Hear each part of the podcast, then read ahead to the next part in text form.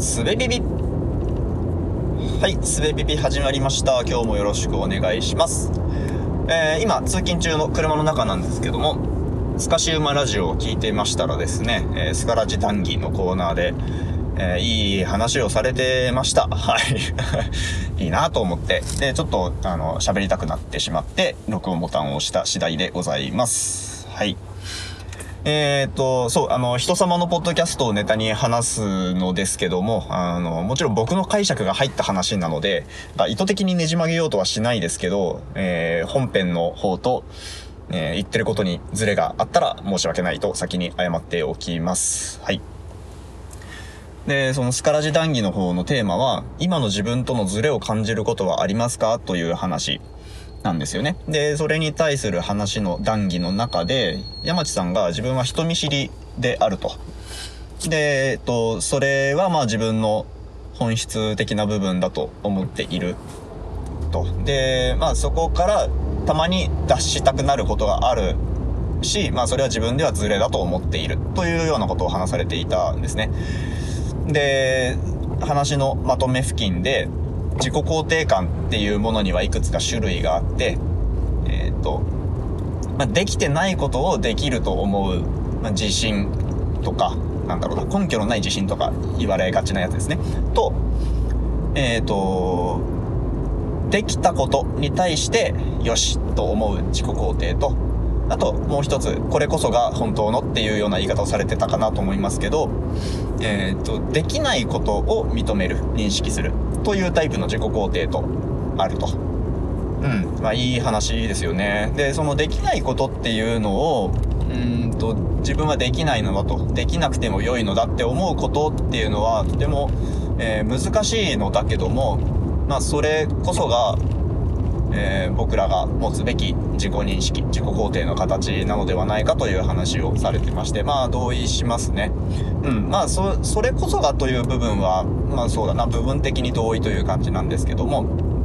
ん、まあそれ以外にも、すうん、なんて言うんだろう。まあそれこそ根拠のない自信を持つことっていうので、自分を保っていたり、すごく幸せに暮らしていたりする人もいると思いますし、うん、ちっちゃな成功を積み重ねることで生きている人もいると思いますし、それを全く否定はしないです。はい。まあおそらく山木さん、林さんも、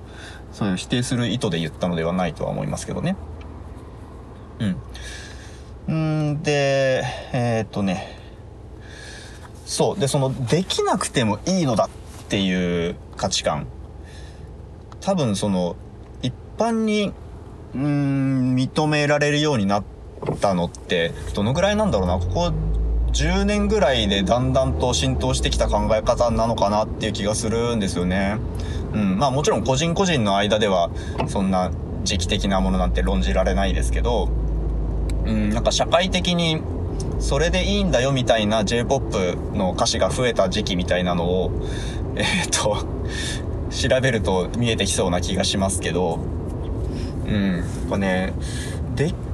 なくてもいいんだっていうの、どうやって形成されてきた価値観なんだろうなって思ったりしますよね。うん。やっぱりその、余裕なんですかね、社会の。うん。誰か一人が何かをできなかったことで、社会っておかしくなんないよね、みたいなことが当たり前になってきた。まあ、まあ、昔から実はそうだったんだとは思うんですけど、多分その、資本主義とか経済発展とかっていうものがキーワードだった時代には、なかなか表に出てきにくかった価値観だろうなと思いますね。うん。やっぱりそのみんなできて当たり前だしできないものに目を向けてる暇はないのでうんやっぱそこでスポイルされてきた考え方とか人たちっていうのはたくさんいたんだろうなと思いますよねうんなんか話があらぬ方向に行ってしまってますけどえっ、と、そもそもね、ちょっと話を戻すというか変えますけど、僕がスカラジ聞いて、あ、いいなと思ったポイントってその自己肯定感の話と、もう一つ、僕自分に重ねて考えた時に、やっぱその、僕僕も結構人見知りするんですよね。人と仲良くなるのが苦手です。で、うんとね、だけど、やっぱりその、山地さんと同じように、突発的に自分を知らない人の中に飛び込ませてみようとか、ちょっと頑張って一歩踏み込んでみようとかっていうことはたまにあるんですよね。うん。で、それはズレなのかというと、まあ確かにズレではあるのだけど、僕はそれは、うんと、やっていきたいんですよね。で、えっ、ー、と、ゼルデン、ゼルプスト電源の夜さんが最近のエピソードで、えっ、と、そう、夜さん自身は自分には友達はいないと。で、作ろうとは作ろうともしていないって、えっ、と、まずそれが、いかに普通の帰結であって、えー、世間から言われがちである、かわいそうだとか、どうにかしなきゃっていう類のものではないのだっていうことを説明してくれている回ってとても納得する内容になってるんですけど、まあ僕は納得できた内容なんですけど、まあその中で、えー、もし、なんて言ってたかな。深く行きたかったら一人でいなさい。ただ、遠く行きたくなったらえー、友達と、人と行きなさい。っていうようなことを言ってたと思うんですけど、すいません。ちょっとね、うろ覚えですね。はい。あの、夜さんのエピソード、あの英語なんですけど、とても聞きやすい、そして、えー、論理的に理路整然とした英語で話されていますので、聞き取りに自信がない方でも戻しながら聞けば全然聞けると思います。おすすめですので、はい、こちらで概要欄貼っておくので、リンク貼っておくので聞いてみてください。うん。でそういうね、価値観多分僕にもちょっとあるんですよね。一人でやってる方が楽しいことっていうのはとても膨大にあるので、えっ、ー、と、それをやりたいと思ったらいくら時間があっても足りなくて、それは一人でいることを選択するのが合理的だよなというようなことも思ったりするんですけど、でも、人と一緒にやった方がいいことっていうのもやっぱり圧倒的にあるわけですよね。で、その、ゴールが見えてる作業であれば、一人でやった方がいいかもしれないけど、そのゴール自体を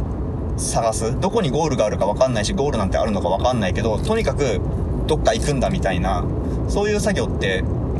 一人ではなかなかできないですね、僕はね。うん。だから、うん、人と一緒に何かやるっていうのは、うん、とてもいいことだなと思っていて、まあ、その人っていうのも、だんだん固定化されていくと、そうだな、そのゴールっていうのが、なんかこう、予想できるものになりがちで、まあわかんない。そうかな。それはまあ関係性によるか。まあ、だけど、まあある種そういうとこはあると思うんですよね。だから、えっ、ー、と、新しい方向、新しいゴールを求めて、新しい人と知り合う、新しいコミュニティに飛び込むっていうことは、うん、やっぱ結構、えっ、ー、と、心理的には負担ですけど、